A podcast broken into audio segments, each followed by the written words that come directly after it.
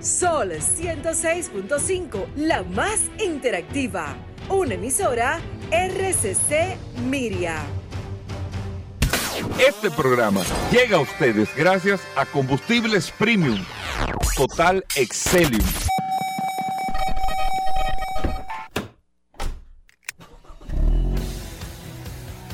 Bienvenidos al programa número uno de movilidad en la República Dominicana. Vehículos en la radio. Bien amigos y bienvenidos a Vehículos en la Radio martes, amigos oyentes de este programa, un honor, un abrazo, encantadísimo de estar con ustedes en el día de hoy compartiendo hasta la una de la tarde aquí en la más interactiva Sol 106.5 para toda la República Dominicana. Recuerden que estamos a través del internet y todas las plataformas digitales. Sol FM, usted descarga la aplicación de Sol y ahí está compartiendo con nosotros todas las noticias, todas las informaciones, todo lo relacionado con este mundo de la movilidad. Usted lo comparte aquí en Vehículos en la Radio. Mi nombre es Hugo Veras un honor, amigos oyentes, un placer estar compartiendo con ustedes en el día de hoy. Todo el contenido relacionado al mundo de la movilidad y más que todo tener ese contacto directo siempre después del sol de la mañana a través del WhatsApp, el 829-630-1990, 829 630-1990, el WhatsApp de Vehículos en la Radio, para que usted nos pueda escribir mensajes. Paul, la gente está pidiendo un segmento de cumpleaños. ¿eh? ¿Cómo? Eh, la gente que cumpleaños en el día de hoy del WhatsApp, hay que hacer un segmento del cumpleaños para poder felicitarlo en su día. Bueno, para que tú lo sepas. Bienvenido, Paul Mazueta. Gracias, Hugo. Gracias, como siempre, por la oportunidad que me das de compartir contigo todos los días en este maravilloso programa Vehículos en la Radio. Gracias, señores, por la sintonía. Hoy martes un martes sumamente interesante, lleno de informaciones, noticias, novedades, invitados. Eh, la verdad que este programa Vehículos en la Radio se ha convertido, Hugo Veras, en este es el, heladito. No, esto es un caladril, esto es un caladril que refresca, que refresca. Un caladril. El caladril no es para, para los y la, y Sí, pero te refresca. El caladril te refresca. nadie se pone caladril si no tiene, si no tiene una. Es una crema. Una crema, si no. ¿Cómo? No, no. por Dari, tú vas ahorita en el cemento, tú no sabes. Mira, hoy hubo veras que tenemos eh, eh, muchas informaciones y atención porque esta semana viene algo interesante, Hugo. Algo interesante para este programa Vehículos en la Radio. Te voy a pasar en un momento toda la información. Yo te voy a decir, bueno, yo lo voy a decir. El jueves Vehículo en la radio cumple 19 años en el aire. Hoy, no, todos no, los No, todos los 19 años. Y el jueves nosotros tenemos 19 premios por los 19 años del programa. Atención. Para los oyentes del programa. 19 llamadas. ¿Cómo así? un juego de goma. ¿Cómo? ¿Y así que tú estás arrancando esto? un, un, premio. un, premio. Un juego de bomba. Eh, Dari, lo estoy diciendo ahora, cada colaborador tiene que poner.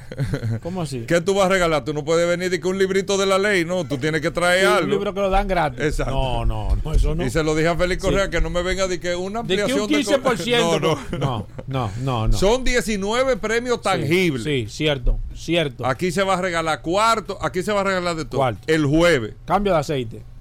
Cambio de aceite. Goma. Batería. Batería. Batería. Gorra, Accesorio. accesorio. Eh, no, pero, pero gorra es un adicional. Souvenir. No, no, no, souvenir. no, gorrita. No, gorrita que, una, No, no. La gorra tiene que venir con, con mil pesos adentro, para ponérmela bien. No, oh. porque si es un disparate ah, pues, de gorra, ah, sí, pues, pero es una gorra. Entonces, es una recortada. Señores, no hay, no hay nada. Gorra, no hay nada. Gorra, No hay nada que motive más que mil pesos, Hugo. Tú vas y lo buscas de una vez.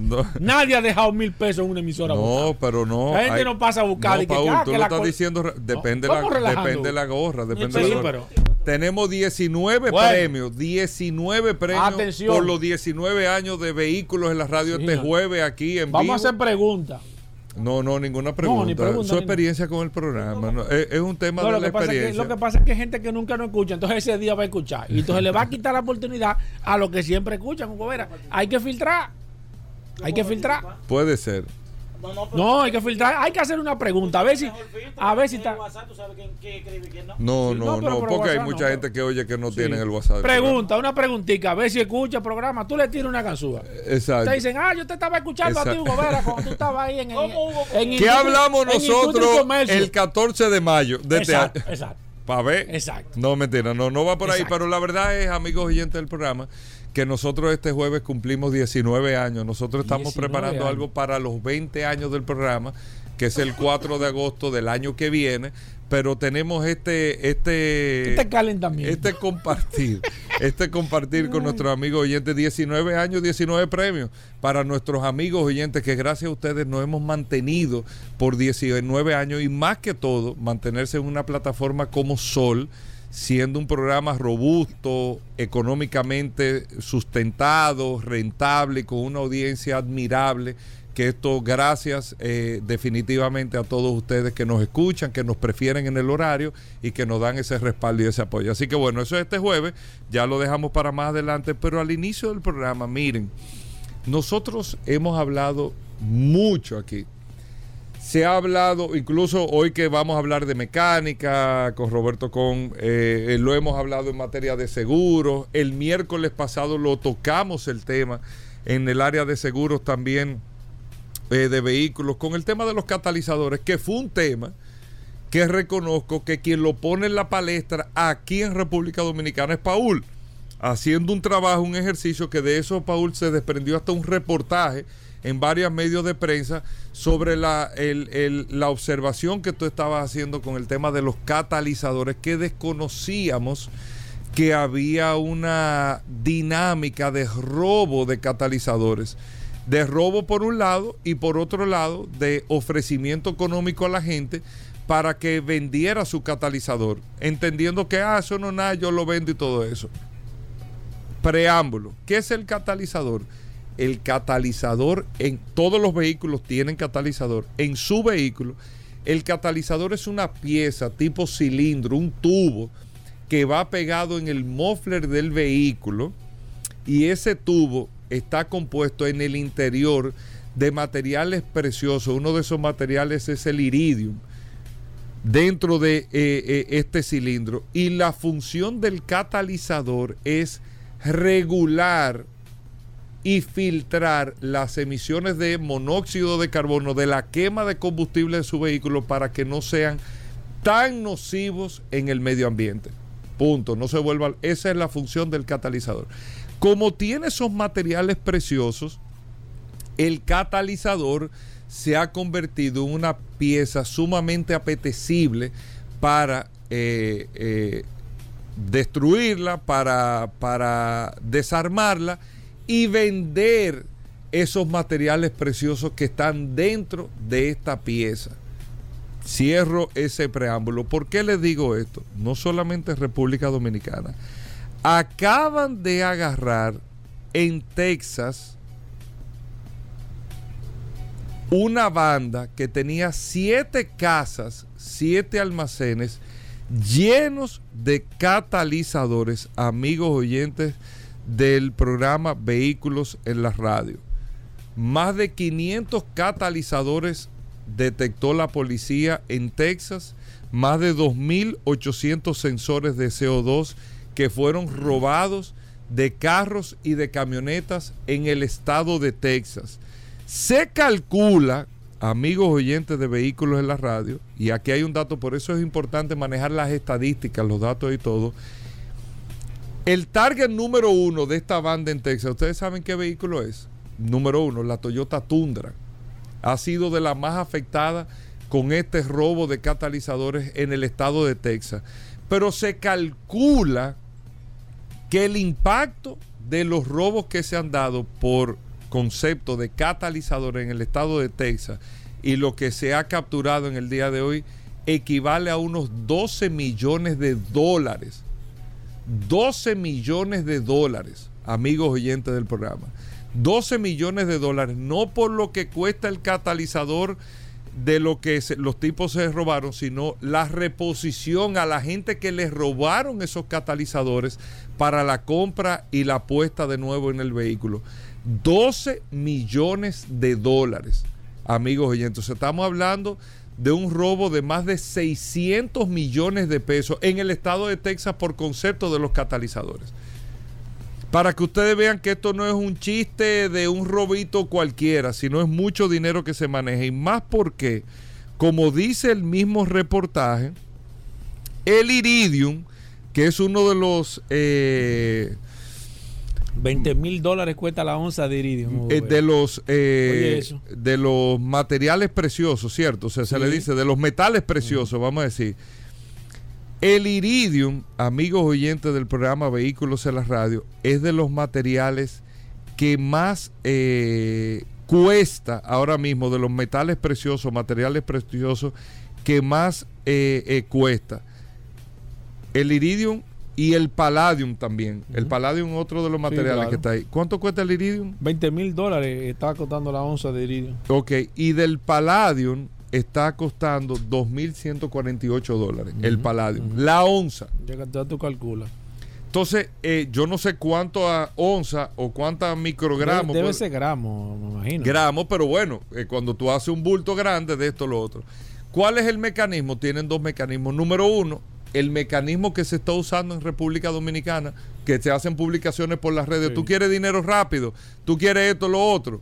Van y te compran el catalizador. Aquí eran 5 mil pesos que te no, estaban dando. no, no, aquí ya, ya ha subido eso porque la gente se ha dado cuenta, ya te cobran, te cuentan, te digo, te ofrecen 15 mil. Porque tú llevas un carro a un sitio, te le 10 quitan el catalizador exacto. y te dan efectivo 10 mil pesos. Sí. ¿Qué es lo que pasa con eso? Aparte que se está contaminando el medio ambiente, aparte que todo eso, por ejemplo en Estados Unidos, ¿qué es lo que le está pasando a la gente que o entra en ese negocio o les roban el catalizador? Que cuando hacen la inspección técnica por conceptos de emisiones, que aquí en República Dominicana se hará la inspección técnica vehicular que lo establece la ley y el proceso está en marcha del mismo, cuando se van a los sensores para las emisiones de CO2, oh, sorpresa, el vehículo no pasa. El vehículo no pasa.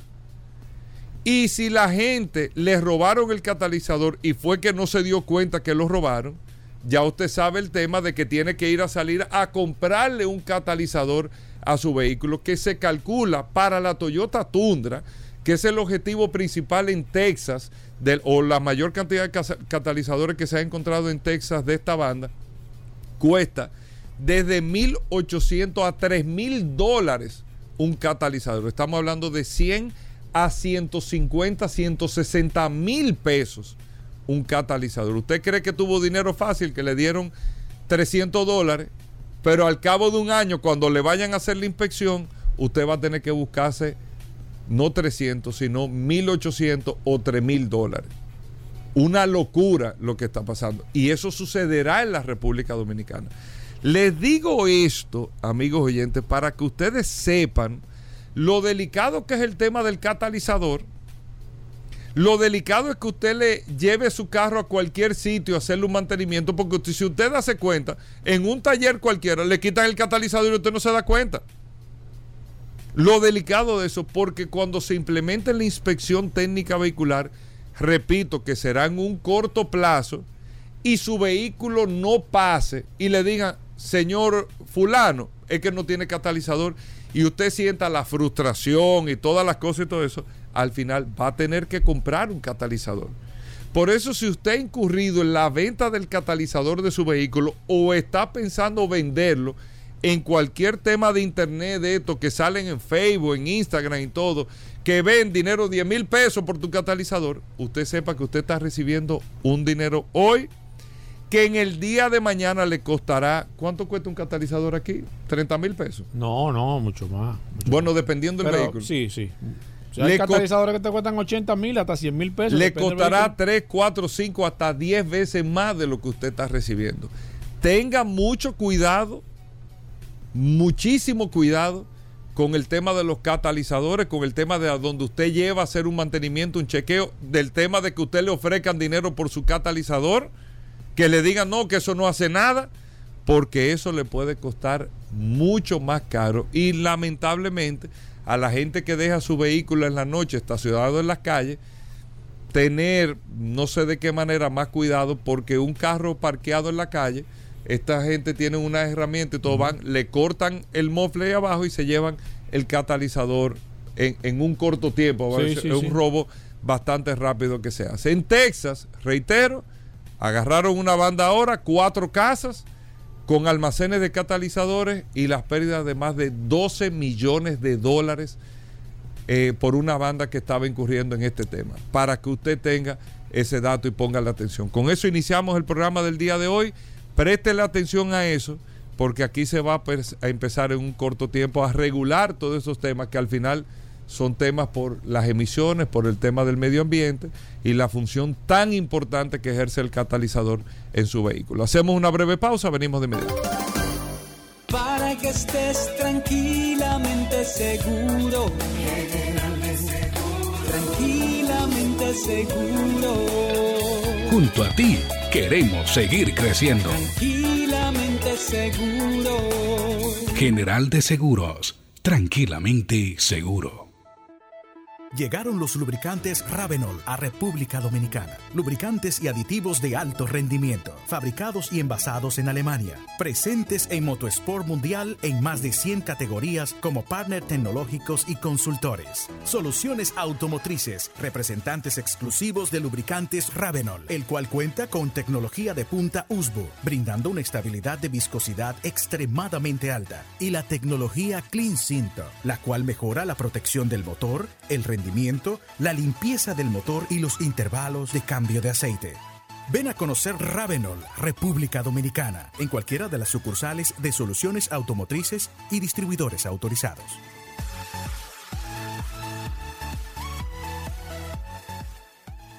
Llegó la fibra. Llegó el nitronet. El internet de Win. Que acelera de una vez. La fibra óptica de Wind se expande constantemente. Disfruta del único internet fibra óptica prepago del país, con velocidad de 12 a 100 megabits por segundo, sin compromisos ni contratos. Solicita tu fibra Wind llamando al 809-200-3000. Wind, conecta tu vida. Ya estamos de vuelta. Vehículos en la radio. Bueno, de vuelta en Vehículos en la Radio, Paul Manzueta, el hombre de los catalizadores en el programa ¿cómo eh, con todas las noticias ¿Cómo del día de hoy. Paul, hey, Paul, Como catalizador. la gente, la bolsa de valores, las acciones, las empresas, estamos en agosto ya, ¿qué es lo que está pasando? Eh, nuestro amigo del WhatsApp pregunta, ¿cómo va todo? Bien, Hugo, eh, mandar un saludo de manera directa a todos los que están conectados a la herramienta más poderosa de este programa Vehículos en la Radio, el 829 630 1990. La gente me está preguntando, ven acá, ¿y qué? Tranquilo, que este próximo jueves vamos a estar aquí premiando la fidelidad de todos eh, los oyentes de este programa Vehículos en la Radio. Mira, a nivel general, la Bolsa de Valores, eh, para nadie es un secreto y lo hemos comentado, Estados Unidos está en un proceso, está piquerita, está, está muy cerca de entrar en un proceso de recesión la economía norteamericana. Todas las empresas, o la mayoría de empresas en el sector automotriz, están ahora mismo, como la mayoría de empresas, están reportando bajas en el proceso de las ventas.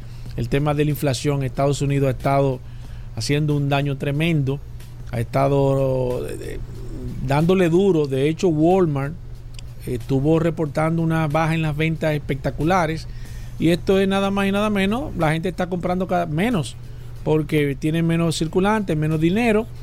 Los Estados Unidos, la, Reserva Federal ha estado subiendo la tasa de interés, tratando de contener eh, el proceso inflacionario, una decisión bastante acertada, al igual lo están haciendo aquí en la República Dominicana y están tratando de controlar, pero evidentemente y lo que va a venir eh, entra eh, oficialmente en recesión una economía cuando durante tres meses el Producto Bruto Interno cae de manera consecutiva. La semana pasada reportó el segundo mes de caída en el, Producto Bruto Interno. eh, y aparentemente va a seguir la situación y yo creo que es algo inminente y todo el mundo va a comenzar a resentir o a, a sentir el tema de la de, de esta recesión de los Estados Unidos y las empresas no van a escapar de manera literal con esta situación. Quiero hablarte más que todo, Hugo Vera, quiero entrar en el tema de los vehículos comerciales y vehículos pesados. La semana pasada que estuvimos hablando de vehículos pesados, la gente se motivó mucho, pero vamos a hablar básicamente del tema del mercado. Y te quiero hablar de una empresa, o te quiero hablar de una empresa que fabrica vehículos, que de hecho está aquí en la República Dominicana y es del fabricante Hino. Hino que fue comprado por la marca Toyota a nivel mundial. Para los que no lo saben, Toyota es el dueño de la marca Hino. Y aquí en la República Dominicana te puedo decir que en los años 70 y 80 Hino, Hino logró eh, colocarse en un sitial bastante interesante a nivel general.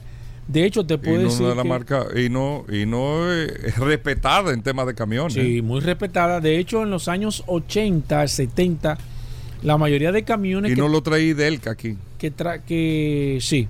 que- pero Sí. tú lo pensaste. pues. Sí, no, sí, Oye, no, lo que pasa, lo que pasa, lo que Tú pasa, no, lo dudaste y no lo traía Idelca, Sí, no. importadora del Caribe. Sí, claro, y no lo tenía. Kia lo tenía Idelca Claro, también. BMW. Y BMW. Y claro que sí. Eh, Suzuki, Suzuki también tenía Idelca. Eh, Suzuki también. pero ven acá, Hugo, pero ¿cómo que Suzuki también? Es que tú sabes que esta es la enciclopedia de, de los vehículos, Gobera. Duro, bien. Entonces, de hecho, Goberas, Hino que fue, que fue, eh, Hino era lo que es Isuzu ahora en el tema de, de, de- de camiones, para que usted tenga un, si usted, si usted quizás no tiene esa idea, ¿Cómo así? porque ahora mismo se utiliza mucho el camión Isuzu para mayormente las compañías, por ejemplo, que transportan botellones de agua, utilizan mucho el camión Isuzu. Ahora mismo las compañías que trabajan con refresco, por ejemplo. Isuzu siempre ha utilizan- tenido su, su utiliza- comida aparte como camión. Sí, bueno, no tenía la hegemonía que tiene ahora, evidentemente, porque Por el se Daihatsu. ha, se ha cerrado, se cerró mucho la brecha.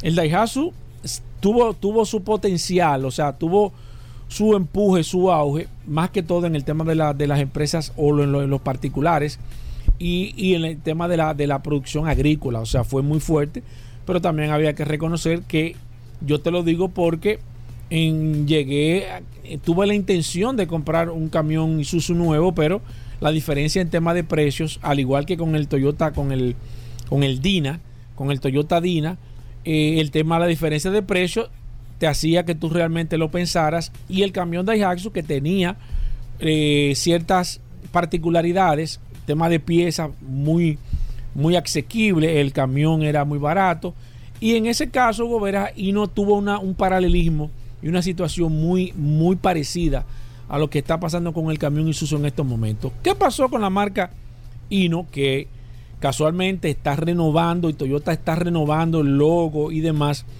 Hino ha, ha estado muy segmentada, ha estado atacando un segmento bastante de manera particular, porque Hino, Hino no tiene el liderazgo en ninguno de los segmentos a nivel general en vehículos comerciales. ¿Por qué?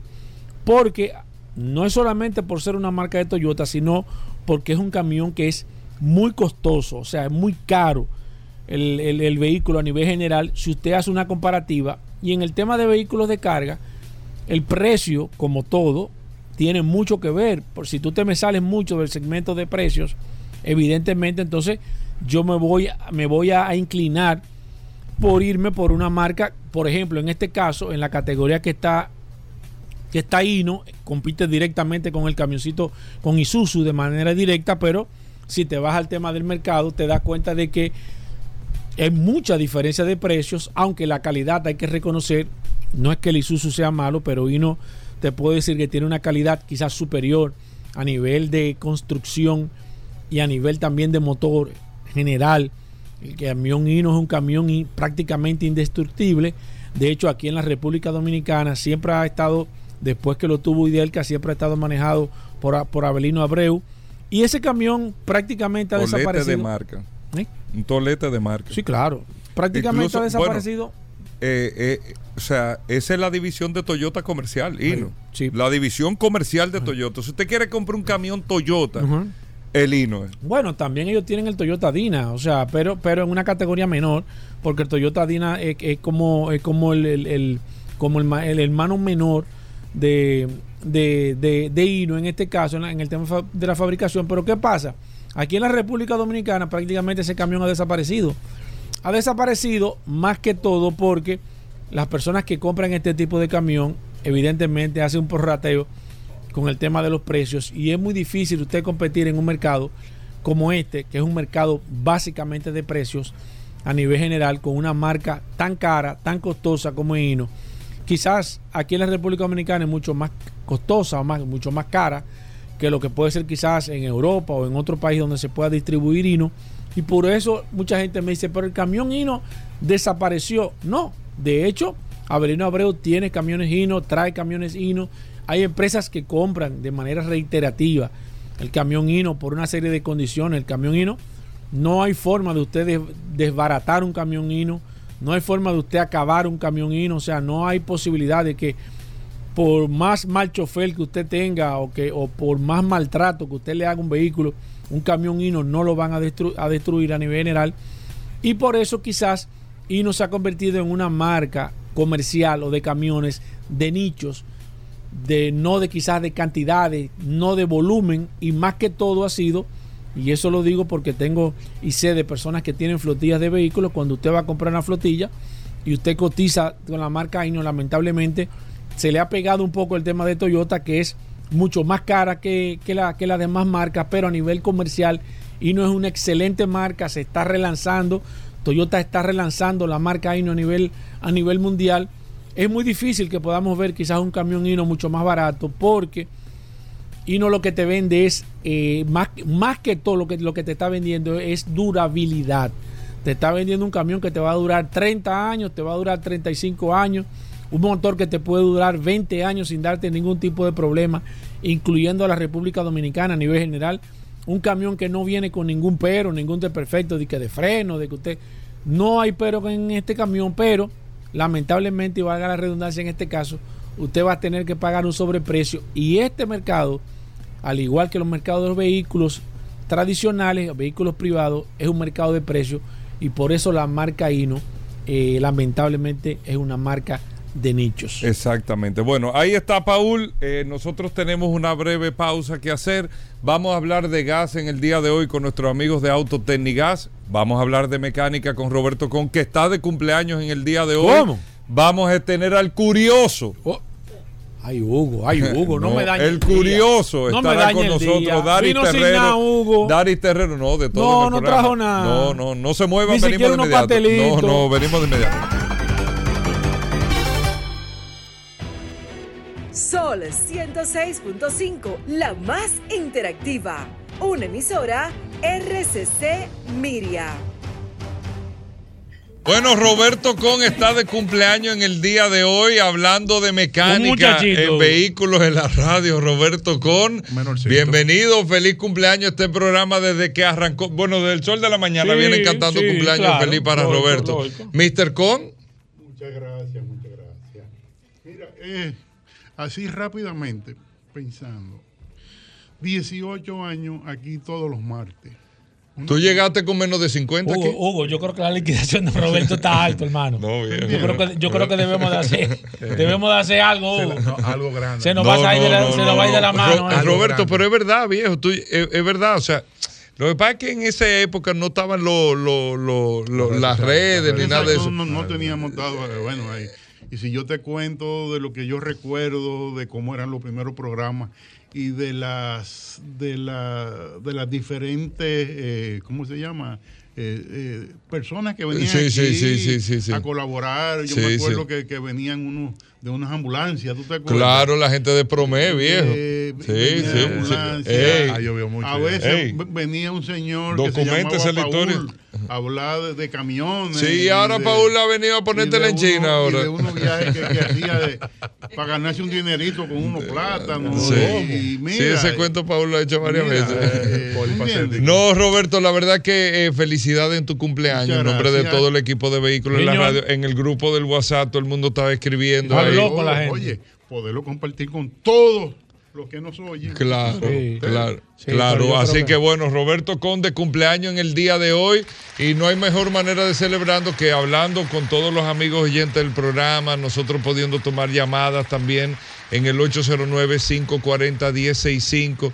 540-1065, Roberto Con, que está con nosotros como cada martes que viene a hacer este servicio desprendido, a hablarle de mecánica, a darle consejo, a, a poder socializar todos estos temas con ustedes, amigos oyentes, y cualquier eh, dato e información también con nuestros amigos del WhatsApp, Paul. Claro, el 829-630-1990. De inmediato la gente se está volcando. Hugo Veras a felicitar Todo al el mundo maestro felicitando a Roberto Con. Con. Dice que está un hombre con experiencia, pero Sí, está jovencito. sí, sí, sí. Está jovencito. Es- es- todo un escáner, es un, es un escáner en, en Mira, vida. Te voy a decir que eso es lo que más vale y el que más valor tiene la experiencia. Claro, claro, Lo claro. único que tú no puedes comprar con un cuarto es. No, ni- ni en Lo manual- único. ni con Lo- los manuales. lo- Bueno, Exacto. Roberto Con está con nosotros. Vamos a arrancar, Paul, con el WhatsApp primero y luego tomamos las llamadas en el 829 829 630 1990. Agra- Agradecemos a todas las felicitaciones. Usted tiene preguntas, inquietudes para eh, o algún tema mecánico de su vehículo. Roberto Con está con nosotros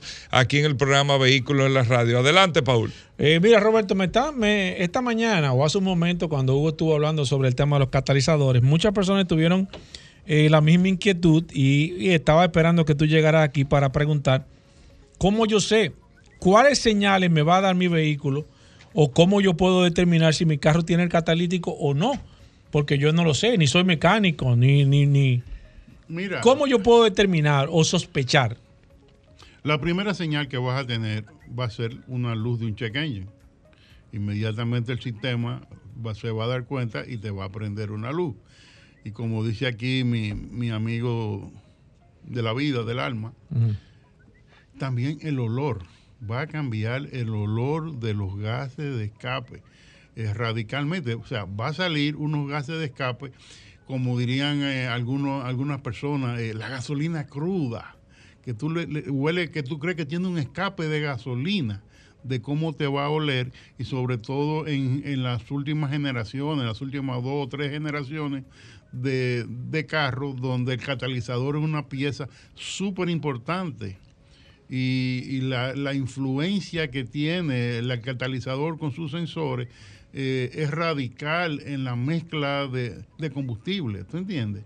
Y, y se va a volver loco, se va a ir a, a un, a un punto de, de emergencia y donde la eficiencia del vehículo se va a ir se, se Se va a descompensar. No, va a haber eficiencia, no va a haber nada y, y es hasta posible una pérdida de potencia grandísima Por quitarle el por catalizador. quitarle el catalizador. Perfecto, voy con la próxima. Aquí tengo a Julia que está preguntando sobre la bujía que necesita su vehículo y cómo ya puede determinar que su, vehículo necesita un cambio de bujías. Mira, eh, hoy en día con la nueva tecnología que hay en las bujías, con los electrodos, la bujía es un, es una, un repuesto, para decirlo así, muy importante, pero con una vida muy larga.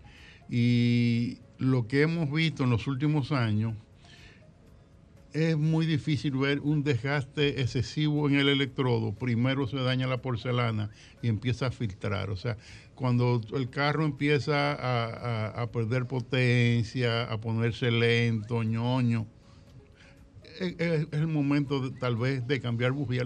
Nosotros sacamos bujía y la volvemos a montar. Si la vemos buena, volvemos y la montamos. Se limpian ya. Eh, no, no hay que limpiarla. Si, hay que, si tienes que limpiarla, entonces el motor no sirve.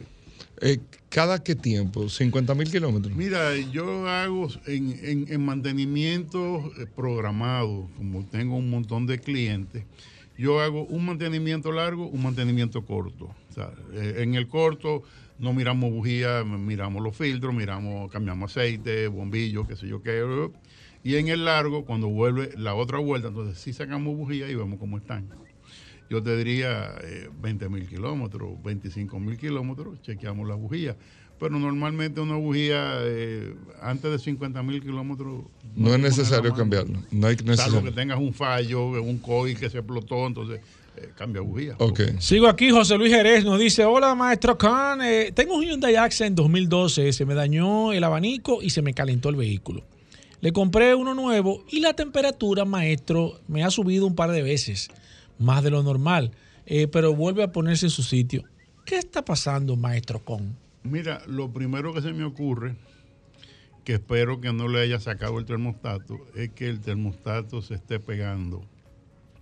Por la sobretemperatura que tuvo en el momento en que se le dañó el abanico.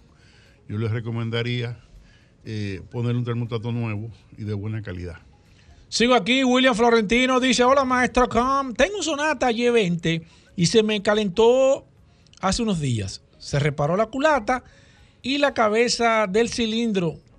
¿Es recomendable eh, una junta de metal eh, eh, que si amerita una junta de metal? en- Mira, eh, posiblemente la junta original sea de metal.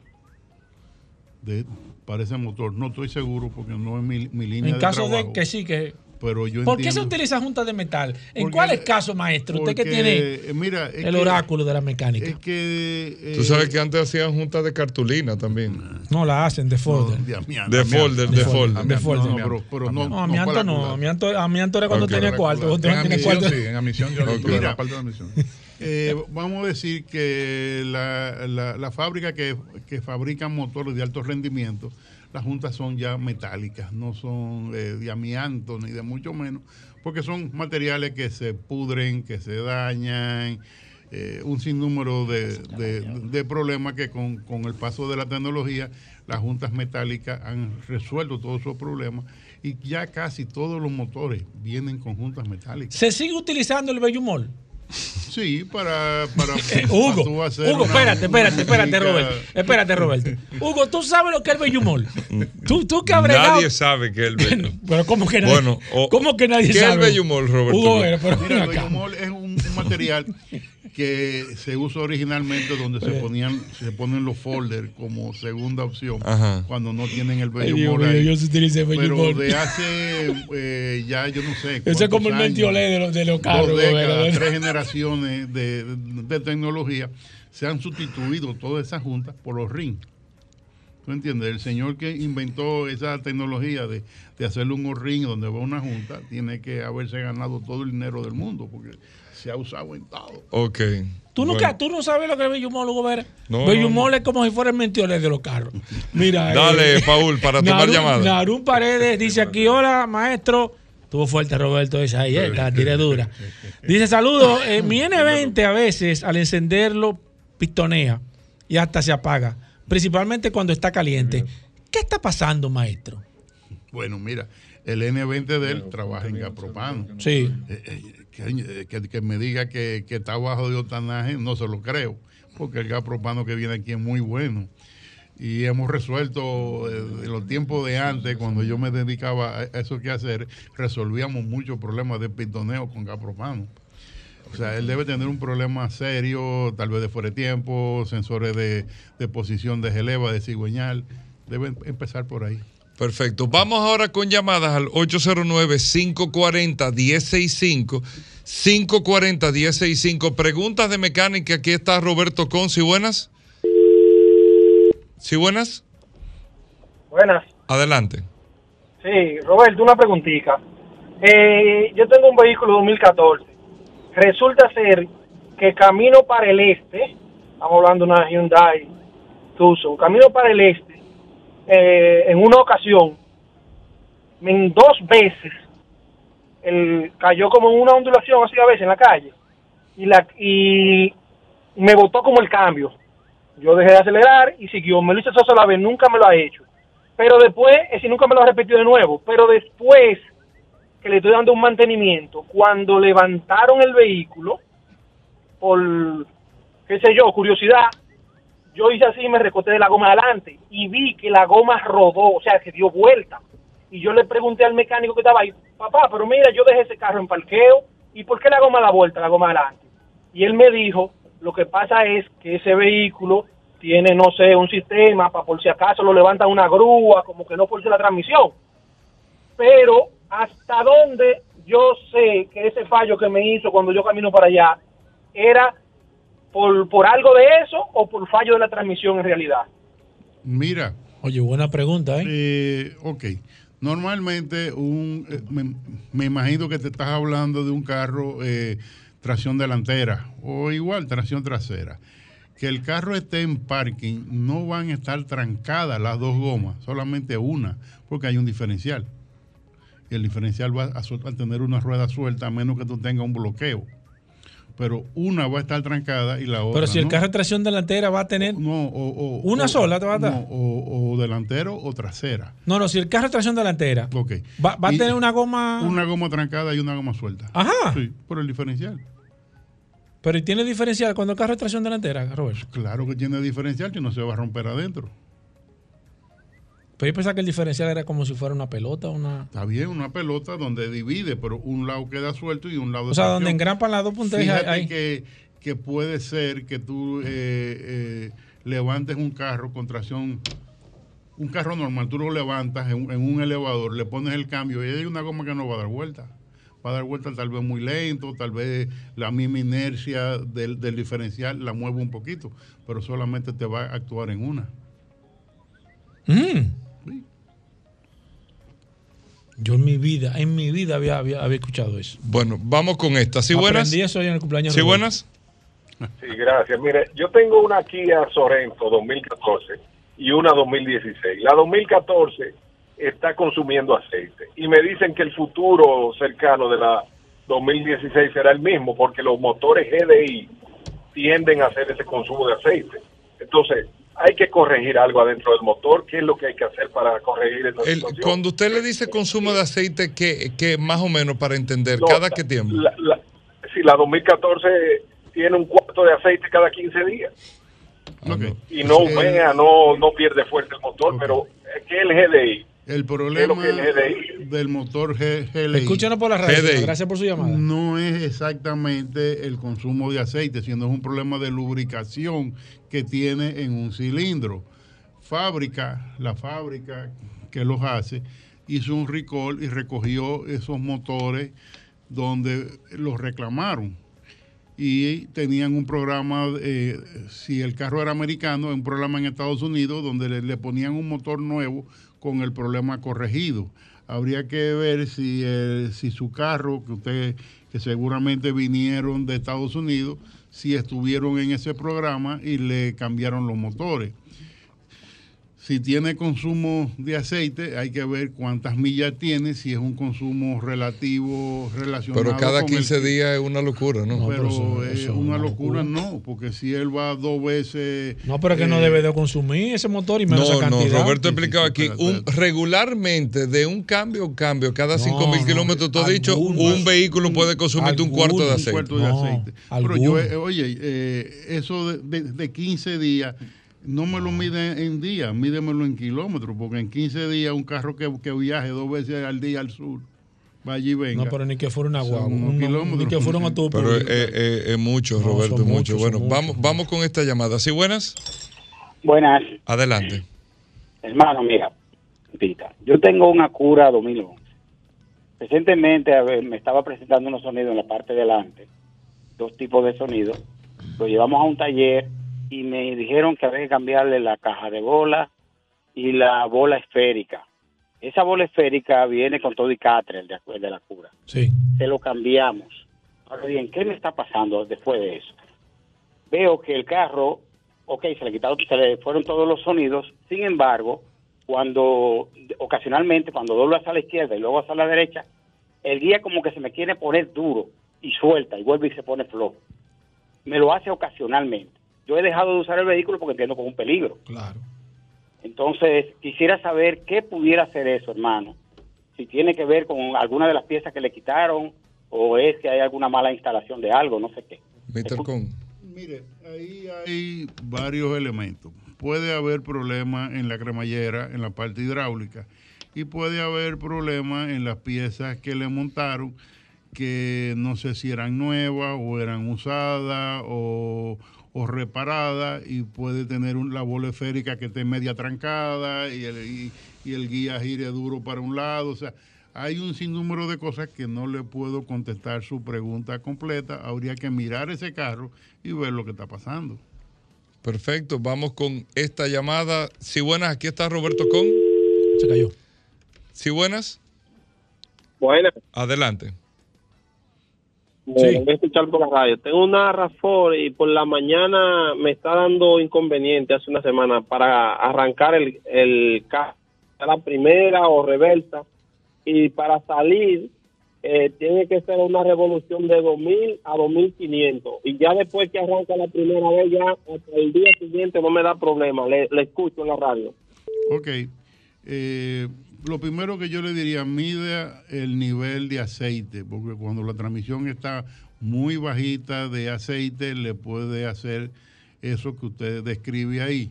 Si el aceite está correcto, hay que ver el- el- que la condición del aceite y muy posiblemente, si todo eso está bien, eh, sea que necesita un mantenimiento de la transmisión porque tiene una fuga interna. Una reparación. Una reparación. Ahí está, vamos con estas y buenas. ¿Sí buenas? Hello. Hola, aquí está Roberto Con. Ay, por fin, Dios mío, me comunico. Dile a Roberto, yo tengo una una CRB 2012. Ayer me le pusieron los busti del catre porque me estaba comiendo las gomas de adelante. Pero ya hoy cuando la voy a alinear me dice que tengo que ponerle lo- el Convert Kit a la goma de atrás. ¿Qué él considera de eso? Perdón, que Los tiene que camber, ponerle los camber. Ajá, el Convert Kit, de que en la El, goma el de kit de- o sea, el camber kit. De lo que, de la goma de atrás. De la goma Sí, trasera. perfecto, sí, perfecto. Perfecto, no hay problema. Le, Mi- le mire, traducimos ahí. eh, ¿qué le digo? Roberto, tiene que aprender un poco de inglés. Gracias. Oye, muy amable. tú no tienes madre. Lo tomaremos. Un hombre que habla alemán, viejo. Hugo, pero, te- pero tú viste como yo cogí esa seña de una vez. Porque Bueno, que, di- dile, el que Roberto. sabe inglés así, Hugo. Pocas palabras, te pichamos una piña para vaciar. Dale. Bien, mira, Dale. eh, fíjese, fíjese qué es lo que pasa. Eh, incluso yo creo que si su guagua tenía lo- los bushing de adelante malos, yo entiendo que esos bushing conllevaban otro, otras piezas más que iban junto con ella, que en, una, en un chequeo de tren delantero hay que cambiarlo todo junto. Pero bien, yo respeto mucho al que le hizo su trabajo. Que atrás tenga problemas, bueno, es que vamos a dividir el tren trasero con el tren delantero. Usted le puso la mano y le dio un cariño al de adelante y el de atrás también quería otro cariño. Eh, que, que haya que ponerle el kit de, de, Camber Plate. Bueno, hay que ver, eh, le está comiendo las gomas, esas no eran las gomas que estaban adelante, esas gomas se comieron atrás. Son cosas que hay que, que ponderar y sobre todo ir a un sitio serio donde lo midan y le digan si en realidad necesita eso su guagua. Bueno, vamos con la última llamada, ¿sí buenas? Buenos días. Ok. Buenos. Yo soy un fiel oyente de Hugo. Gracias, hermano. Braylon Martínez de este lado, hermano. Un placer, viejo. Cuenta. Donde quiera que usted ha estado lo ha hecho bien. Yo soy seguidor suyo. Te agradezco, te No agradezco. ¿eh? cambie, no cambie. Usted tiene quien le quiere y le admire, hermano. Gracias, gracias por tu palabra, viejo. Una preguntita a, a, a Robert. Adelante. Yo tengo una Hyundai Accent y esta mañana me prendió el check-in y le pusimos el escáner y tiró la válvula de pulga para que me oriente a, a- a ver qué debo hacer ahí. por favor. Gracias por tu palabra, mi querido. Un abrazo. Una, una pregunta. Él una se pre- fue ya, viejo. Una pregunta, bueno, ¿tú habrás echado gasolina con el carro prendido? ¿Qué pasa con eso? Cuando tú echas gasolina, Eso se- de combustible seguro, con sin el carro encendido, eh, se va el vacío que guarda adentro para lo- los gases del tanque y los gases del motor y todo eso. Y entonces eh, el- el- la computadora asume que hay una, una, una- un derrame, un- una entrada de, de aire falso y te prende una luz porque es peligroso. ¿Entiendes? O sea, lo primero era eso, sab- saber si él echó combustible con el carro encendido. Hay que recordar que esta sección llega gracias a Petronas, el aceite que está haciendo, volviendo otra vez a los campeones de Fórmula 1. Claro, claro, están avanzando. Bueno, Roberto Con, para comunicarse contigo. Estamos en el 829-342-5821 en la avenida San Martín 300 con nuestro, y con el teléfono, con el 829-342-5821, donde tenemos WhatsApp para poderle agendar su cita. Bueno, ahí está Roberto Con. Nosotros hacemos una pausa. Viene Daris Terrero. Aquí está Carlos Lara. Vamos a hablar de gas en un momento. El curioso, no se muevan. Bueno, de vuelta en Vehículos en la Radio, agradeciéndole a todos la sintonía. Aquí está el profeta de la ley 6317 de tránsito, transporte y movilidad, Daris Terrero con nosotros en la cabina de Vehículos en la Radio para conocer los últimos, los pormenores sobre la ley 6317. Daris Terrero, bienvenido. Gracias Hugo, gracias Paul, agradecer la oportunidad que nos brindan de llegar a la audiencia de vehículos en la radio, por acá, por la más interactiva, Sol 106.5 y este segmento que hemos denominado Dari Terrero hablando sobre la ley 6317, esta norma que rige la movilidad, el tránsito, el transporte terrestre y la seguridad vial en República Dominicana. Hace unos días, Hugo y Paul, hablábamos sobre lo importante de la de hacer un de generar La información. de, de generar información de, de- de lo importante que es el Observatorio Permanente de Seguridad Vial, que es un órgano que tiene que recabar toda la información concerniente a la ocurrencia de accidentes o infracciones, no necesariamente tiene que ser accidentes, eh, todas las infracciones, todos los eventos relacionados a, a la movilidad deben estar recogidos a través del observatorio. Y este artículo, Hugo y Paul, es muy importante, porque en la República Dominicana hay una dejadez, una displicencia con relación al tema de las infracciones. El dominicano no es muy dado a darle la importancia a la infracción, la importancia que tiene. Solo se acuerda de la infracción cuando tiene que desarrollar algún trámite relacionado con la movilidad o con el tránsito, cuando tiene que renovar la licencia, cuando tiene que sacar la placa cuando tiene que hacer algún trámite que está limitado producto de tener una infracción. Y hay que decir que el artículo 289 de la ley establece la creación del Registro Nacional de Antecedentes de Infracciones de Tránsito y Transporte y Seguridad Vial. ¿Y qué es esto? Es eh, una instancia que el Intran, bajo la dirección funcional del Ministerio Público, creará y mantendrá un registro, oigan esto, de todos los datos de, de infractores, prófugos, rebeldes judiciales, inhabilitados, sanciones impuestas y demás información que sea útil para fines judiciales o para fines del Observatorio Permanente de Seguridad Vial para garantizar la seguridad conforme a las normas y los reglamentos que al efecto se expidan. ¿Y qué es todo esto? Significa que el Intran, confor- con- en coordinación con el Ministerio Público, debe tener un registro nacional de todas aquellas personas que tienen infracciones o que han tenido infracciones. Esto pudiera ser un elemento muy importante para temas judiciales.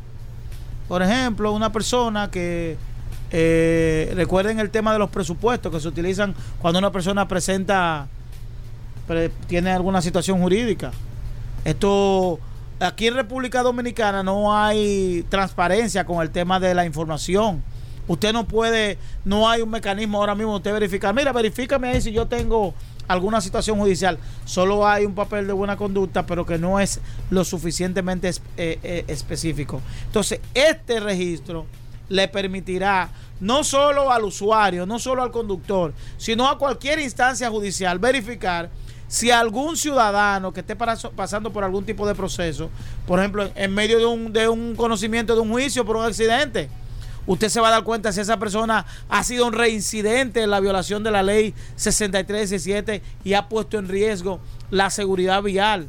Por tanto, yo creo que este registro es importante y sería bueno que el Intran dentro de ese plan de transformación y de poner e implementar todas esas eh, dinámicas que tiene la ley, le ponga importancia a esto, porque esto robustece el tema de la importancia del dato, de la big data, de recabar toda la información necesaria para conocer quién pudiera ser un ente peligroso en las vías de República Dominicana.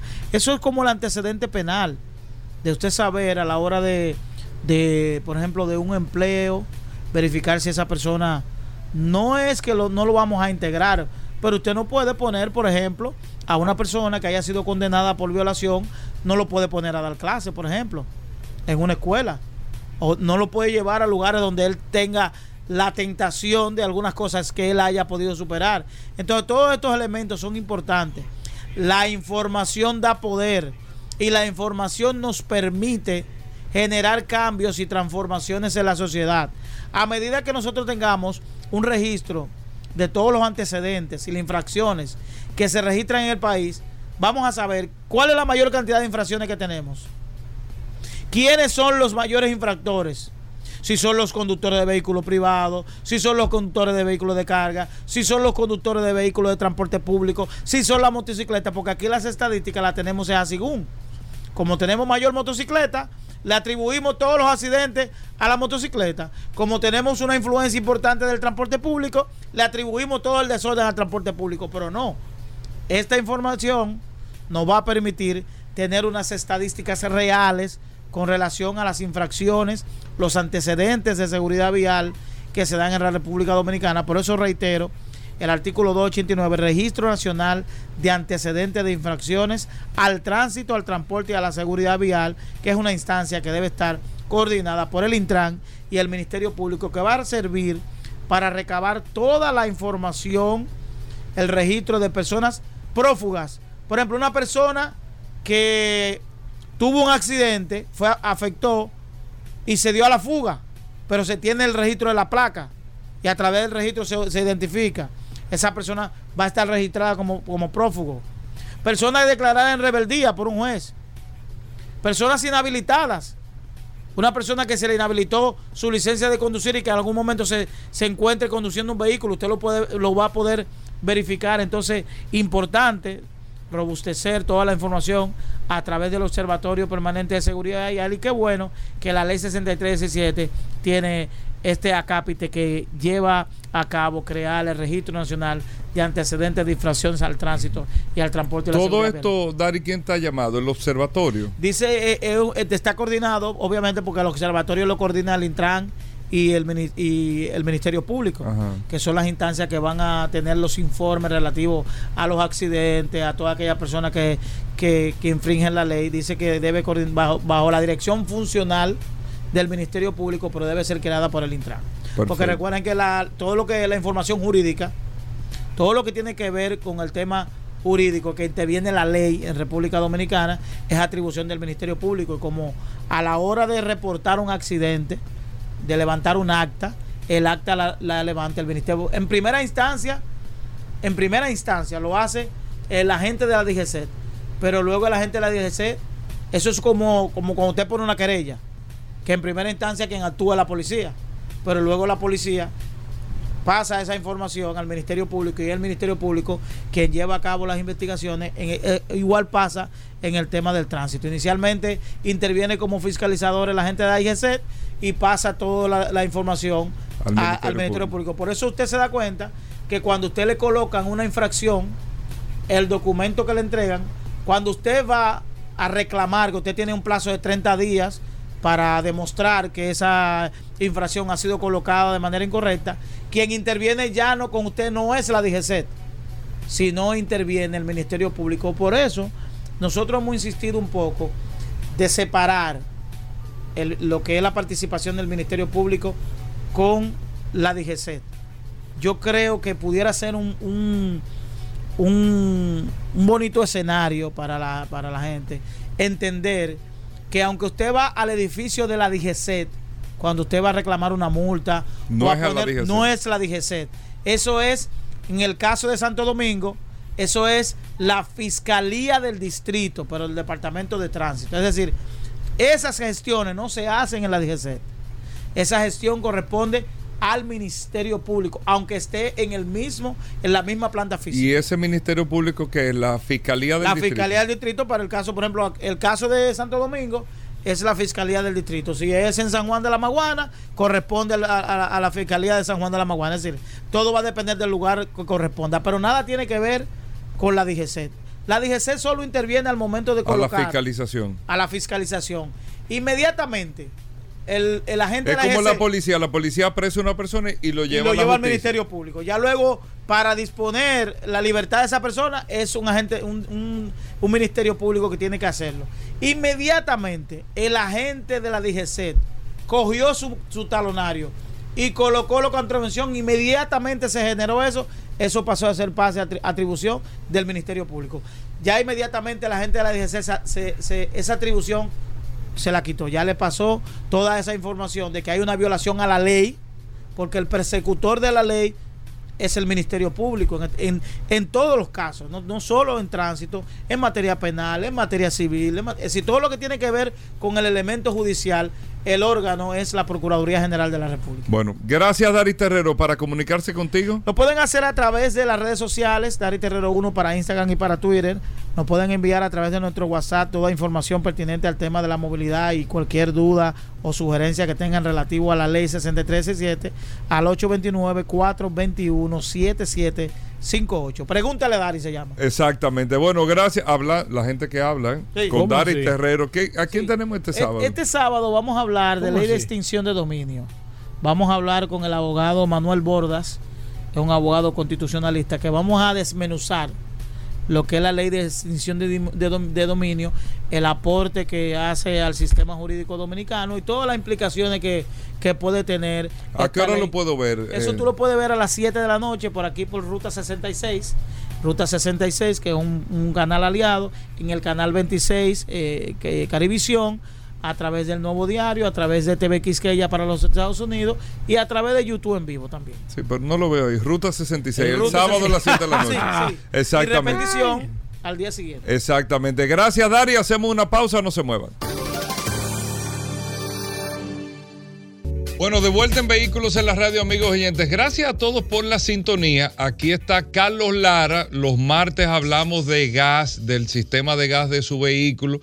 Si usted tiene un equipo de gas, le quiere poner gas a su vehículo, un sistema de GLP, quiere saber si se puede, si no se puede, qué conlleva, qué no conlleva, que me dijeron esto, que lo otro. Carlos Lara de Autotécnicas, que son los que representan, amigos oyentes, la marca Tartarini, la primera marca de sistemas de instalación de gas en el mundo y que Carlos Lara aquí en República Dominicana a través de Autotécnicas tiene más de 30 años distribuyéndolo. Carlos, bienvenido. Eh, bienvenido, ¿Cómo va todo en Gracias, Autotécnicas? ¿Qué tenemos de nuevo? Positivos, positivos, siempre. Agradecido como siempre eh, por tu prestigio, tu espacio y a los radio oyentes eventualmente por el apoyo que nos han dado a lo largo ya ¿no? del, del tiempecito que tenemos aquí ya en vivo. Y hay que, hay que decirlo, con más de 200 mil carros hay en República Sí, Dominicana con GLP. por- por supuesto. Con más de 200 mil carros que hay de GLP en República Dominicana. Óyeme, este tema de gas sigue muchas teorías, muchos mitos, que esto, lo otro. Entonces, para evitar todo eso, ahora tenemos este espacio. Usted habla con Carlos, le pregunta lo que usted quiera del GLP de su vehículo, o si le quiere poner, o si le puso, si pasó algo, o le dijeron que tenía que hacer lo otro. Para eso está Carlos Lara con nosotros. Primero, Autotecnigas. Eh, estamos en la calle Las Javillas, número uno, aquí en la Doctor Filló, estamos en Los Prados, ¿no? Como la oficina principal. También estamos ubicados en la zona este, eh, ahí al lado de Enrique Motor y Multicentro. Al igual que estamos también en Santiago, frente a Radio Centro, en la Estrella Sagrada número 60, para servirle. ¿El teléfono? 809-549-4839. 809-549-4839, allá en Autotécnica usted da mantenimiento. Mantenimiento, asesoría, po- podemos eventualmente, cuando tiene algún tipo de problema mecánico, inclusive se lo podemos dirigir también al maestro Con, que de hecho lo felicité. eh, Claro, de su logro, cumpleaños, 18 años bien. ininterrumpido eh, contigo. Sí, ¿no? Y cumpleaños hoy. un el cumpleaños cuando se hoy, abrió el programa. Exactamente. Bueno, Carlos, vamos de inmediato. 809 540-1065 es el teléfono de la cabina, 540-1065. Y Paul, a los amigos del WhatsApp también, Paul. Claro que sí, al 829-630-1990, 829-630-1990, la herramienta más poderosa ya está funcionando. Gómez. Vamos con esta. ¿Sí, buenas? Hola. Buenas tardes. Adelante, señor. Una pregunta, a ver si es recomendable. Cortarle el, la- eh, apagarle la bomba del combustible cuando uno está usando el vehículo en gas. Tremenda pregunta. Tremenda pregunta. A ver, Carlos. Eh, nunca, ¿Cómo apagarle? Nunca, sí. Desconectar el- el- los dos- la, la corriente. Y dejarlo en gas utilizado, sí. Lo primero es que la mayoría de los vehículos tienen un retorno. Eso no debe de preocuparte de que siga encendida, porque sí es cierto que ella va hacia el inyector y retorna. Hay otros sistemas que no tienen sistema de retorno. Ahora bien, ¿cuál es el problema y, y lo que te va a exponer a un posible accidente? Digamos que por la razón que sea. Pero como accidente. Sí, claro. Porque automáticamente el vehículo pasa a gasolina. El sistema está diseñado de que cualquier problema que ocurra en el sistema de inyección de gas pasa automáticamente a gasolina. El cliente se entera no porque le dé un botón, sino porque le está informando con un aviso sonoro Que en entró a interior gasolina. que entró a gasolina. Imagínese que usted va en una autopista a 160 kilómetros por hora y que de momento a otro su vehículo se apague por la condición que sea porque usted tiene la bomba apagada. Porque no va a haber tiempo suficiente donde hay una alta demanda de combustible de que el vehículo se mantenga encendido cuando ocurra, vamos a decir, el cambio, un posible cambio. Puede ser también, no solamente por un fallo, se terminó el gas. Cuando el gas se termina, baja la presión, el sistema detecta que la presión está por debajo de los parámetros normales y el sistema cruza a, a gasolina automático. Si la bomba está apagada, ¿qué puede suceder? Bueno, todo el sistema hidráulico del vehículo puede ser, estar comprometido. El vehículo pierde capacidad de manejo. y de frenada y todo. Y de frenada, supertanque, es un número de otros de otros aditamentos que dependen de que esté corriendo el motor y eso lo expone a usted a un peligro. O sea que yo Nunca recomiendo nunca, Nunca. nunca eliminar la bomba. Vamos con esto. ¿Sí, buenas? Sí, buenas. Aquí está Carlos Lara. Carlos Lara. Eh, una pregunta. El gas natural y el gas, el GLP, ¿cuál es el más indicado para este país? Y si hay vehículos específicos que demandan uno o demandan otro. Muy buena pregunta. Carlos Lara. Mira, ambos combustibles están perfectamente eh, aptos para nuestro clima, para nuestro país y funcionan de maravilla dependiendo eventualmente con algunas objeciones. Hay ciertos motores que eventualmente te podría resaltar rápidamente. Por ejemplo, una Ford F-150 entre el año 2004 y 2008 eh, no le gusta el motor de gas natural por el tema del avance de chispas que maneja, la compresión. Eh, sin embargo, en GLP eh, se maneja de una manera seamless, vamos a decirlo, eh, sin ningún tipo de, de inconveniente. Eh, el tema de la elección de ambos combustibles va sujeto a la preferencia, al ahorro que usted quiera percibir y eventualmente al tipo de sacrificio que también usted esté dispuesto a hacer. ¿Por qué? Lo he dicho en varias ocasiones dentro del programa, de que el gas natural, si bien es cierto que te ofrece un ahorro superior a los precios actuales que tú puedes percibir con el GLP, eventualmente también el equipo es más costoso y lleva otro tipo de sacrificio en cuanto peso del tanque, cantidad de tanques o el espacio disponible que tú puedas tener de almacenamiento eh, a nivel de autonomía por tanque. O sea, tú tienes que saber que, por ejemplo, en gas natural, tú tienes que echar diario interdiario dependiendo de cuál sea tu recorrido. Mientras Por que la GLP, capacidad. Claro. Recuerda que el gas natural se almacena de forma gaseosa y eso hace que ocupe 200 veces más espacio que cualquier contenedor que almacene líquido. El GLP tiene esa ventaja de que en este caso tú puedes tener una autonomía promedio entre 3 a 5 días sin tener, dependiendo de la capacidad instalada que tú tengas, y el recorrido diario que tú tengas también eventualmente. Eh, con, con GLP tú no vas a perder potencia o tal vez sea muy mínima, un 1, un 2%. Con gas natural tú tendrías una pérdida aproximada entre un 15 y un 20% de la potencia total del vehículo. Ok, vamos con el WhatsApp 829-630-1990. Preguntas para Carlos Lara. Tengo aquí a Henry Mansueta, ese No, tiene que ser primo mío. Dice aquí, por favor, una vez más, que me diga Carlos por fin si los equipos de gas pueden trabajar simultáneamente con gasolina. Por favor, un motor normal de 6 cilindros.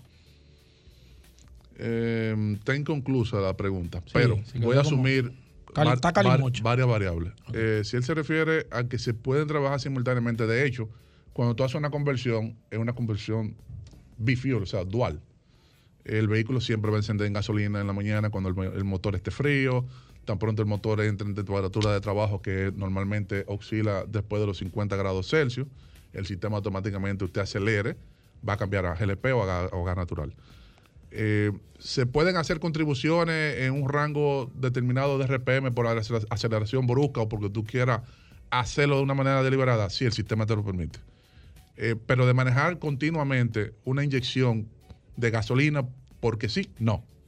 O sea, lo que, a lo que voy con esto es que se puede parametrizar que en un momento de alta demanda, por ejemplo, en gas natural, si tú quieres recuperar cierta parte de la potencia, tú puedes decir, bueno, mira, desde que llego a los 5.000 o 4.500 RPM, quiero que tú me hagas una estrategia de inyección, eh, buscando mejorar el, el aceleramiento del vehículo. Y todo ese tipo de, de- de configuraciones se pueden lograr sin ningún problema. Perfecto. Mira, una pregunta que me hicieron ahorita. ¿Se puede, puede haber un vehículo que tenga los dos tipos de combustible instalados? Em, GLP, y gas GLP y natural. gas natural. Sí, Se puede. Eso, le- eso se le decía trifuel.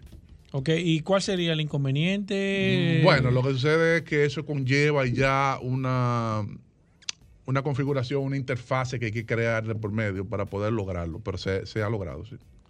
Perfecto, dice aquí Elvin Jiménez, dice, hola Carlos, tengo una, una Forerunner y tiene un sistema Tartarini desde hace cinco años y, lo y le doy el mantenimiento en Autotecnigas.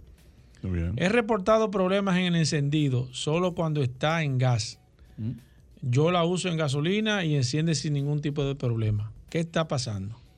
Podría, sería bueno que él pase y evaluar si hay algún tipo de escape en la parte de succión o una manguera que esté en malas condiciones en el área de vacío, que pueda hacer que en algún momento esté descargando el sistema y cuando le dé encender, entonces puede causar posiblemente ese problema. Simplemente estoy dando una, una posible teoría. Perfecto. JR dice, hola Carlos, tengo un Kia Morning 2013, el sistema de gas no está entrando. Eh, se le cambió el selenoide que va en el motor y sigue sin funcionar. ¿Qué otra cosa yo Pero debo esos de carros vienen con gas de fábrica, creo yo. Sí, es el mismo. Sí, lo- entiendo que es monofuel. Cuando digo monofuel me refiero a que debe de venir con un solo combustible o si es Sí, dual. ese- el burning eh, viene, viene solamente de GLP. Bueno, hay que, hay que revisar principalmente el tema del flujo de la bomba, cómo está la presión de la bomba. Y eso puede impactar, oye, eventualmente ese flujo puede ser afectado también por los filtros.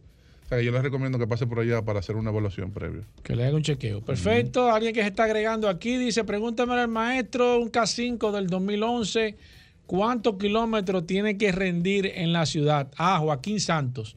¿Cuántos kilómetros dice Joaquín Santos? Mi- Mira, basado en los en las retroalimentaciones que yo he recibido de los propietarios dentro de ese tipo de vehículos, ronda entre 16 a 18 kilómetros por galón eh, aproximado. Esa es la baraja que tengo. Sigo aquí, Luis Pineda dice, ah, ok, perfecto, perfecto, gracias a ti Luis. Bartolomé Enca- Encarnación, ah, perfecto también Bartolomé. Tengo aquí a Gilberto Padilla, ah, también, gracias Gilberto. Eh, Pray Luis, eh, ¿se pudiera eliminar el sistema de gasolina luego de tenerlo 100% a gas? No. El sistema está diseñado para ser esclavo de la computadora de gasolina. Y parte de eso implica... Aunque tú no uses el, el- el sistema de gasolina. Correcto.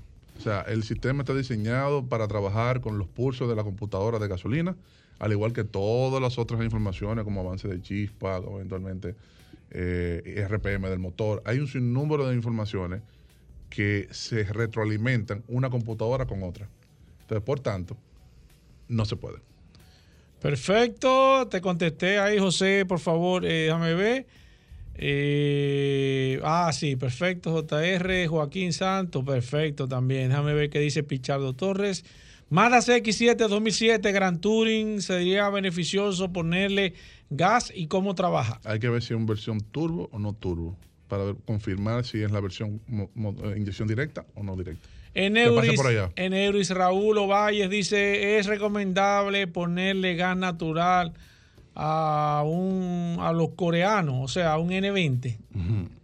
Bueno, eh, técnicamente es posible.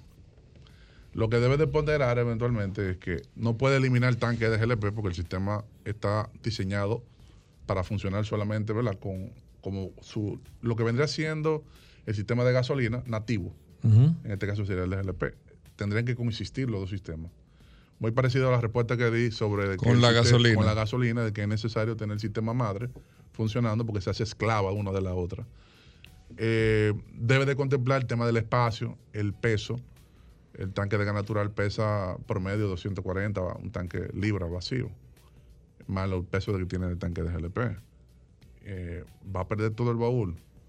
Eh, debe de evaluar todo. Claro, debe de evaluar todas esas variables. Tú, tú no Se puede hacer, pero tú Se no lo recomiendas. técnicamente debo decir que se puede, pero no lo recomiendo, excepto que sea algo muy puntual. Un beneficio muy puntual que tenga el, el dueño del vehículo. Mira, eh, un vehículo que tenga turbo o supercharger, ¿se puede convertir a, a Siempre y GLP? cuando esté dentro de los rangos permisibles desde el punto de vista de potencia. Eh, por ejemplo, nosotros hemos hecho conversiones de vehículos hasta 500 caballos sin ningún problema. ¿Ok? En GLP. En gas natural no. Tú me dijiste que incluso en dragueo usted tiene Sí, carro claro. con Llega- GLP. llega- du- du- Llegamos a hacer varios proyectos, sí, claro. pues sin ningún problema, siempre y cuando no sea inyección directa y siempre y cuando no exceda la capacidad física de flujo que tengan los inyectores y los convertidores, se puede. Víctor Pichardo dice, hola, tengo una Lexus eh, LX570 del 2011. Me gustaría saber Mm. si es factible ponerle GLP, porque mi mecánico dice que con ese sistema se le destruye el motor inmediatamente. Bueno, yo le puedo hacer una cita de que yo tengo un cliente con una LX570 acabada de salir en el 2008. Todavía sigue vigente el sistema y nunca ha reparado. el Yo he motor. visto muchas 570 con GLP. Nunca ha cambiado el motor. ¿Cómo así, Hugo? Ni ha reparado, ni ha cambiado Sí. el motor. Y te No, de diciendo- gente que le ha puesto. Yo no estoy de acuerdo. ¿Cómo la gente le pone gas a una? No, yo no estoy de acuerdo. O sea, yo, pero es un tema muy personal. Muy pues, yo- personal, Eso correcto. es muy O sea, personal. lo- yo, te lo puedo citar con, con- con nombre y apellido, en el No, sentido no, de que, de que tiene inclusive más de 200 mil kilómetros, millas, el vehículo funcionando. no, yo conozco una persona que Y- compró una 570 nueva, ¿Qué? nueva, y, Y- y cogió la la llevó a ponerle un sistema que yo mismo le dije, pero. ¿Y pa- pero, y- no, pero ¿y para pero- qué, por ejemplo? Pero es que eso no tiene ¿Qué sentido. él te dijo, Hugo, por ejemplo? Ah, no, es pero un tema muy personal, porque con su cuarto que él está comprando su agua, pero él lo que me dijo, no, que él le gustaba el gas. Pero yo le decía, pero si usted tiene ese qué no dinero para comprar esa N20? guagua, Sí. Por no, ejemplo, en, aquella oyente- época, ¿verdad? No, o sea, un radio eh, con tu cuarto. Un radio oyente recientemente hizo una instalación. eh, Yo digo nueva, Tundra- porque es otra cosa, De pero- una Tundra 5.7, que es el mismo motor. El mismo motor. Lo que cambia la transmisión y unas cuantas cositas adicionales. El mismo motor. Y él me confesó, o sea, te estoy hablando hace dos semanas, menos de dos semanas. Él me dijo, oye, me Carlos, eh, este motor en gas me funciona mucho más suave, mejor aceleración, la siento con más power que con gasolina. Y recuerda que he mencionado muchas veces el tema de Toyota y Lexus, con, con lo bien que funciona, dado su diseño, dado su compresión. Y, y te estoy hablando que son gente que lo que le han cambiado son motores en 8 o 10 años usando gas, eh, la bujía y el filtro de aire. Bueno, Carlos, no tenemos más tiempo. ¿Cómo nos comunicamos con ustedes para una evaluación de mi vehículo? Si se le puede poner gas para un mantenimiento del GLP. Sí, 809-549-4839. 809-549-4839. Me Es el pueden escribir, textear por WhatsApp al 809-899-6747. 899-6747. Para cualquier Es el- pregunta, yo puedo El WhatsApp cualquier directo servicio. de Carlos Lara. Así es. 809 899-6747. Perfecto, Carlos Lara. Bueno, amigos oyentes, gracias por la sintonía. Venimos en un momento con Rodolfo Hernández aquí. ¿Viene para acá, Hugo? Oh. No ¿Tú se lo pierda. permites El curioso. No, no, el abajo, no, quédate ahí, quédate ahí. Venimos de inmediato. Bueno, de vuelta en Vehículos en la Radio, amigos oyentes. Lo que todos estamos esperando. Ya la gente ve la hora, dice, viene, viene, viene. ¿Qué es lo que viene? Aquí está Rodolfo Hernández Ay, con Hugo. nosotros, el curioso. Ay. Gracias a Magna Oriental y Magna Gasco, la gente de autos clasificados. Ahora en el mes de agosto con Hyundai, BMW y Mini y con muchísimas cosas disponibles ahí, pero recuerden que este es el segmento de las curiosidades en vehículos en la Ay, radio. Hugo. Siempre cerramos con broche de oro. Rodolfo, bienvenido. Ay, Hugo. Bueno, saludando como siempre a todos los radios escucha de vehículos de la radio, gracias a su Hugo. gracias a Paul. Ayer me llamó una radio escucha y me dijo que no me dieran tanto bombo a la entrada con la curiosidad porque se quedó esperando, así que no me, no, no me anuncie tan duro. porque- flojo, No, la expectativa allá arriba. La expectativa me Entonces subí- tú me bajitico. subiste demasiado Bueno, pero que a alto. veces tú, tú A veces le da. Sí, A pero veces yo, te tú- yo digo de qué se Yo te voy a hacer cuadra. una seña. Yo te voy a hacer Sí. una seña esos días. Tú para me que- haces una Tú ves, seña. hoy está flojo. él. Porque yo dije, pero no estaba buena la curiosidad. Ya me dijo, estaba buena, pero según Hugo te anunció, yo estaba esperando que una cocaleca es lo que venía. Entonces, pero fue Oye, una tremenda Hoy curiosidad. está- Fue una Hoy- información, hoy- fue una hoy está información. flojo. Pero bueno, Eh. Rodolfo, primero Magna Oriental y Hoy Magna Gasco, viejo. ¿Qué hay con Hyundai y Bueno, BMW? como siempre, recordarle a todos que tenemos un showroom totalmente climatizado de la marca Hyundai BMW Mini en la San Vicente de Paul, esquina Doctor Octavio Mejía Ricard. Ahí tenemos una amplia exhibición de la marca BMW X5, X4, X6, X3. Tenemos disponible para que usted pase, vea, conozca estos modelos, le haga un test drive sin ningún tipo de compromiso y elija el BMW que a usted se merece. También tenemos la marca Hyundai disponible, tenemos varios modelos en exhibición y también tenemos los chasis de los vehículos que estamos recibiendo a final del mes de agosto y ya tenemos los de septiembre también. También tenemos la marca Mini, tenemos la Mini híbrida disponible para entrega inmediata. Y tenemos, señores, atención, tenemos una X5 45i de gasolina 2022 que tiene 8.200 kilómetros y con su garantía de fábrica de 5 años o 200 mil kilómetros, los primeros 3 años de mantenimiento totalmente gratis o los 40 mil kilómetros que ocurre primero, la tenemos con un descuento especial de 10 mil dólares. Con 85 mil 900 dólares, usted se puede llevar este X5 Premium 45 40i de gasolina que está disponible para entrega inmediata. Llámenos al 809 224 2002 809 224 2002. Si no puede cruzar para la zona oriental, recuerde que tenemos a Managascue, aquí justo frente al Centro de Ginecología y Obstetricia, con un taller autorizado para los mantenimientos preventivos de la marca Hyundai, una tienda de repuestos y tenemos también un showroom climatizado. Todos nuestros asesores de negocios debidamente certificados por Hyundai Motor Company y BMW Internacional que lo harán vivir una experiencia inolvidable al momento de adquirir su Hyundai, BMW y Mini con nosotros. También tenemos los camiones Hyundai, los H100 de goma simple, de en cama, con hidráulico y sin hidráulico. Tenemos también el, el HD65 en volteo y también tenemos la Hyundai Staria de pasajeros, mecánica y automática. Hyundai, BMW y Mini tienen un nuevo sinónimo. Magna Oriental y Magna Gascue, vaya autos clasificados. 809-224-2002. 809-224-2002. Bueno, Hugo. La gente, Rodolfo, espera este momento Hugo, Hugo. para poder definir y entender Hugo. la mejor curiosidad Hugo, que tú puedas eh, eh, expresarle a los amigos oyentes de vehículos en la radio. Un público selecto, un público que está eh, eh, ¿Y por qué con bajan la luz hambre de esta de- cabina? Con hambre de Esto, información. esto, esto es solo uniendo corazones. Óyeme, solo curiosidad. has puesto la voz así, público con hambre de Hugo. información para poder replicar Hugo. lo que tú vayas a decir en el día de Hugo. hoy en Tú- una conversación más entrada, adelante No, eh, no, para romper el hielo en Hugo. alguna actividad todo eso la gente Hugo, dice pon esto "Ey, los viernes". ustedes sabían esto esto lo dijo el curioso Oye, pon esto los viernes, Hugo. Oye, Adelante. tú sabes que, que de- de- después de una Ay, introducción Dios así ya está Dios. miedo me ha dado. Ay, ya yo no sé si es una información que tengo, una curiosidad. No, ya, ya, ya. Hugo. Ya yo no sé. pero Ya, la Hugo, gente Hugo, está esperando Hugo. y te digo Rodolfo hemos hecho estudios eh, Profundos. profundos profundos Profundos, sí. Donde la gente muy le profundo. gusta que tú hagas eh, como Sí, que conecte con la historia. que conectes con la historia, Sí, que Hugo. conectes con la historia Sí, y sí, que sí. nos diga eh, Sí, por qué sucedieron las cosas, Exacto, Rodolfo. exacto. Mira, O sea, eh, tú sabes, Hugo Vera, que ayer teorizando. Prieta luz, ¿por qué está tan bajita? Sube Bájame la luz, luz. bájame la luz. ¿Qué es algo curioso que siempre hemos estado, que hemos estado conversando muchos de los verdaderos bikers, no los wannabe como Pau. Ey, ey, ey, no. Y No. es algo importante saber, conocer, que la motocicleta no nació a la par con algo que se utiliza siempre que usted la monta. No nació a la par porque ya en el año Pero 1865. ¿cómo es que no? Espérate, Pero que no, no me interrumpa la idea. Ok, que me estoy bien, inspirando. Está bien, no te vamos a interrumpir. Tenemos que recordar que la primera moto a vapor que se, se, se inventó fue en el año 1867, que fue un marco de madera que le pusieron un motor de vapor.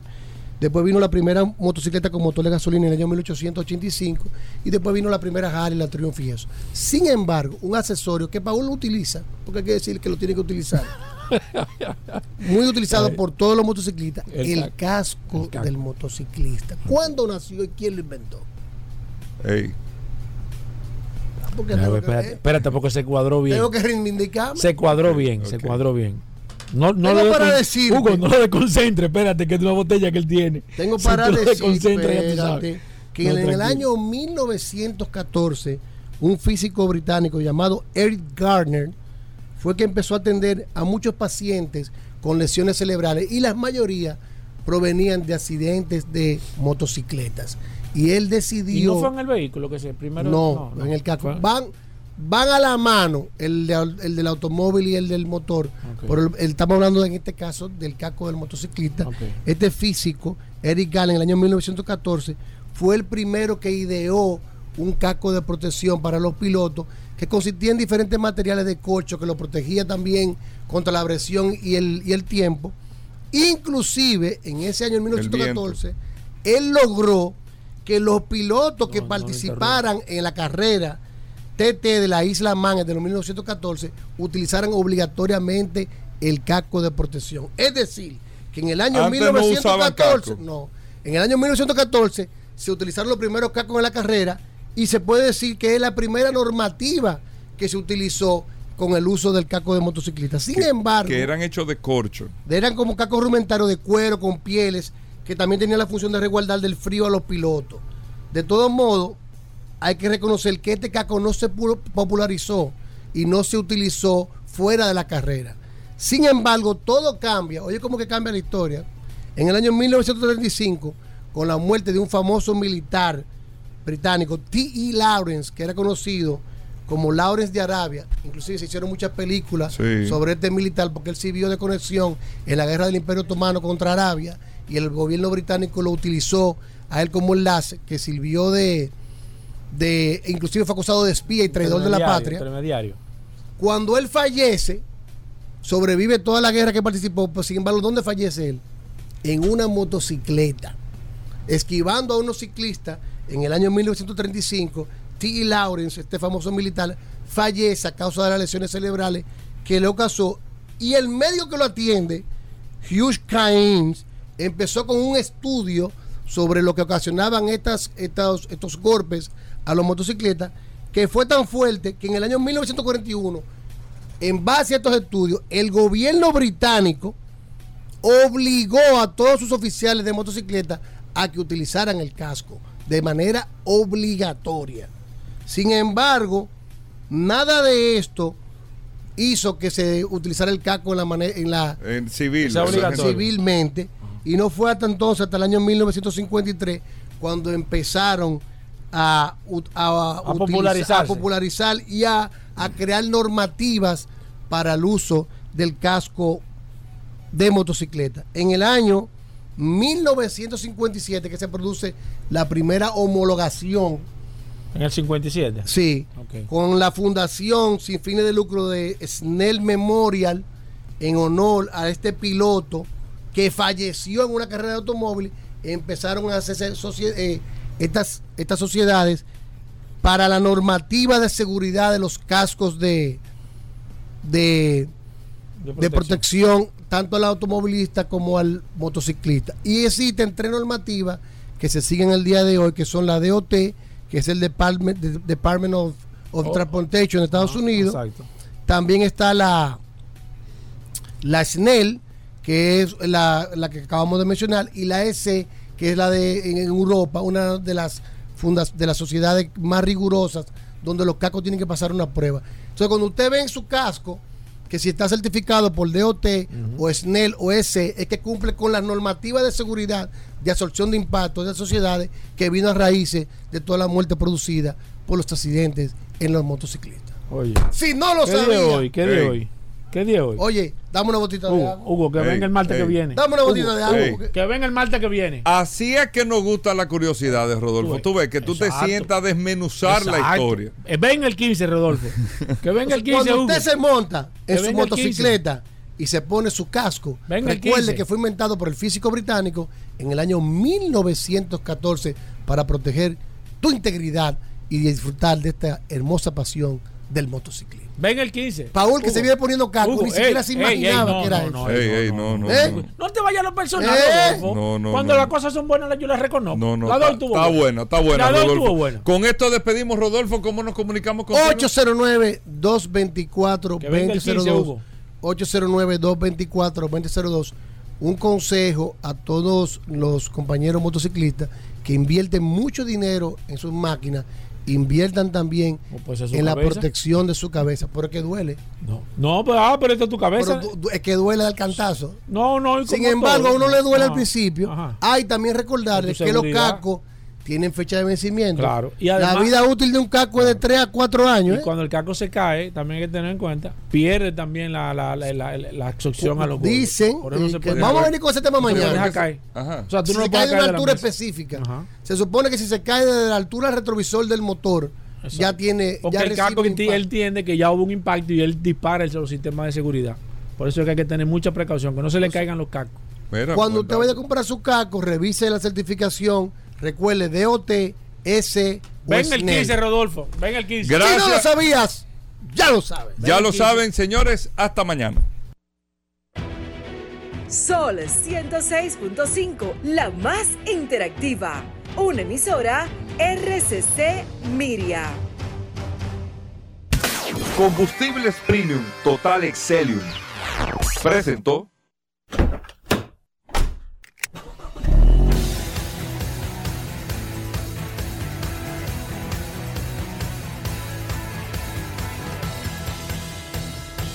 Vehículos en la radio.